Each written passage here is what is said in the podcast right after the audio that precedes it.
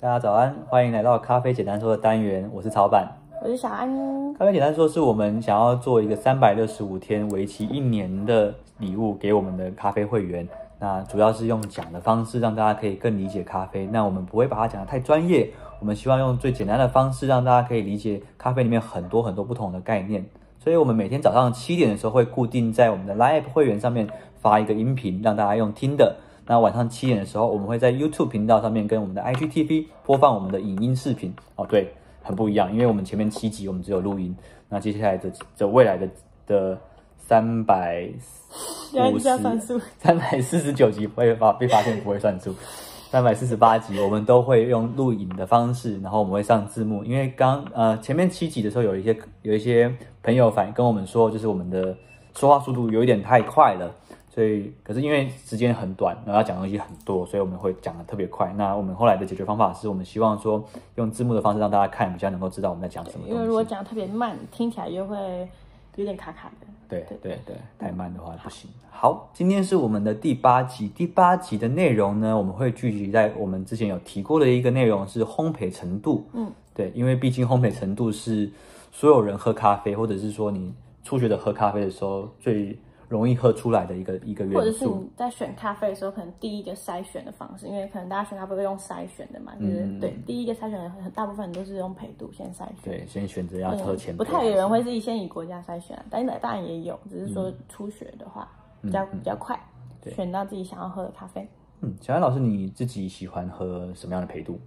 我还是私心，其实去去外面喝咖啡的话，我还是会先以浅焙，但是但是不是因为我喜欢喝浅焙，是是浅焙这个风味对我来说对我来说比较鲜明，比较熟悉。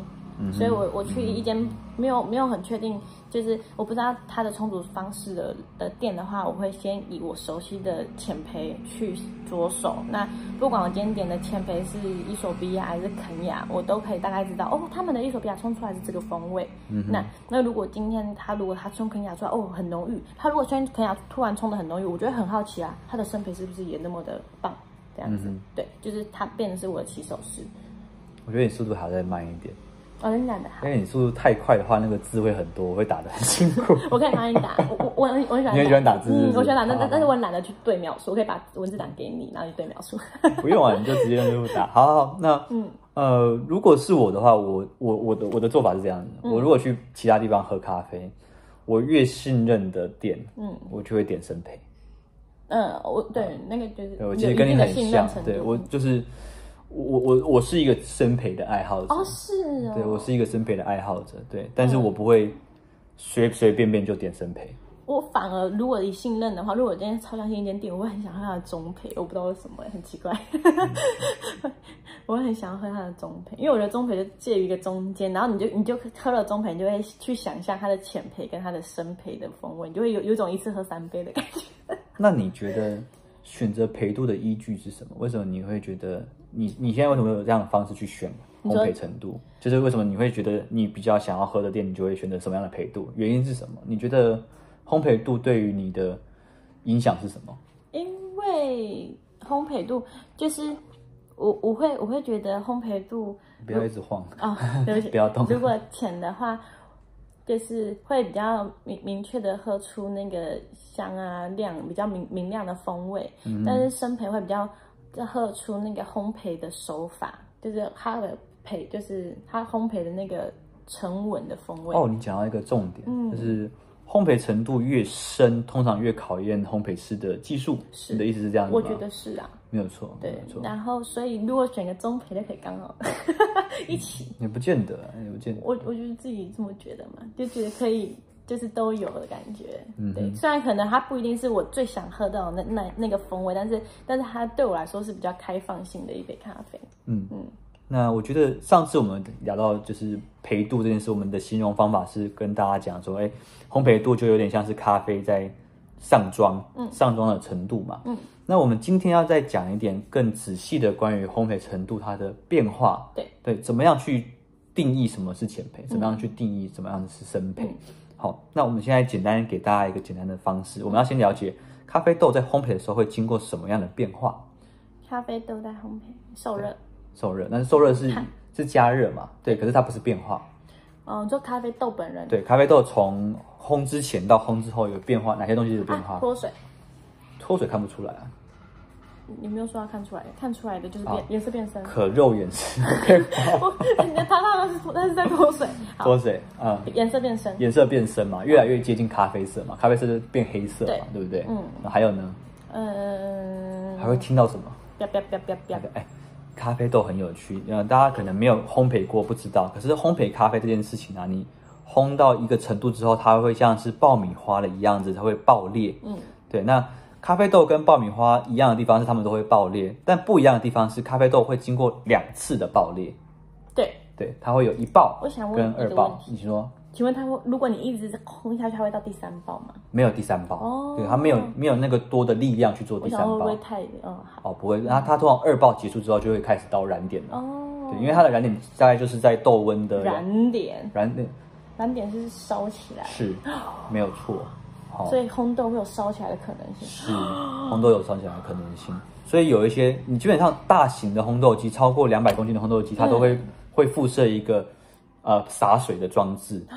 对，因为你只要烘到二爆之后，基本上你就是在玩火哦哦，。你说那种那种直立落落地型的那种，没有，现在甚至是有些烘豆机的内部就有装洒水装置，哦，对是哦因，为它只要烘到二爆之后，它就很已经好恐怖哦，已经接近碳了，嗯，对，它接近碳之后，它就很容易烧起来。哦，可以想象，可以想象，可以这理样我解就吗？我就懂了，懂了哈好，对对，所以烘焙度这件事情跟你的呃爆裂次数有关，你就是你在一爆的什么时候，或者是你在二爆的什么时候。所以我们刚刚上次跟大家讲一个很简单的概念是浅中深嘛。对，那通常浅焙的咖啡豆就是在一爆过后，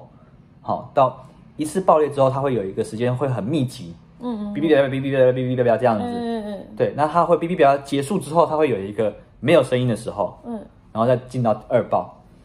我觉得好像呃，因为因为这听起来很抽象，很抽象吗？虽然你如果再详细解释没有烘过豆的，你一样觉得很抽象，但是我希望，我希望可以，你可以跟我讲，它大概脱水程度大概是多少，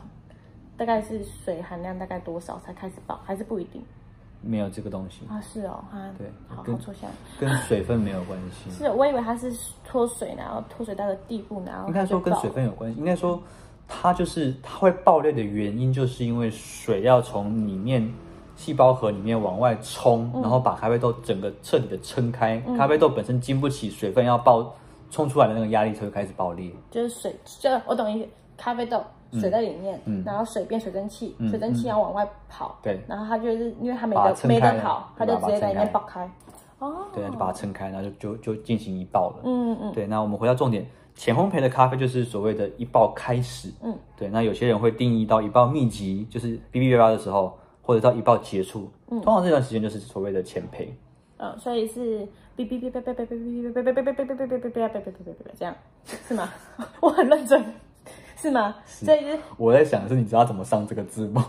我就打哔哔哔哔哔哔就好了。我的意思是说，就是所以这一段从哔哔一开始哔哔哔哔哔哔到哔哔哔哔哔哔到哔哔哔哔哔哔哔快没了，都是浅赔 对，哦。可以这么说。所以最后的你不不不不不不到最后的哔哔哔哔哔没有没有了。这是以以它的物理变化中间的过程去去定义的。嗯那其实烘焙程度主要的最核心是看颜色，所所以以我们未来会讲颜色的东西。我们今天先解释这个过程，好，我们先把过程解所释以清楚。这个地方就是一磅，然后到一磅没有了没声音了之后开始中赔了。对，哦对，那生培的话是，二爆开始到二爆密集到所二以爆结束，啊这个是刚刚那个哔哔哔哔哔哔哔，然一后爆开始，一爆密一集爆，一爆结束，这段是前这培。是空白的，然后这边会有二爆，哔哔哔哔哔哔哔哔哔，哦，这样对，那一爆结束到二爆开始之前这段时间，通常大家会讲是中培。嗯，对，那二爆开始密集到结束，然后快要起火前都是生培。七我钱，了解，对，大概是这样子，可以简好，单所以的我们分。手大概比一下给，好，前培、嗯中培嗯，跟培，生培然后生培的二爆很短，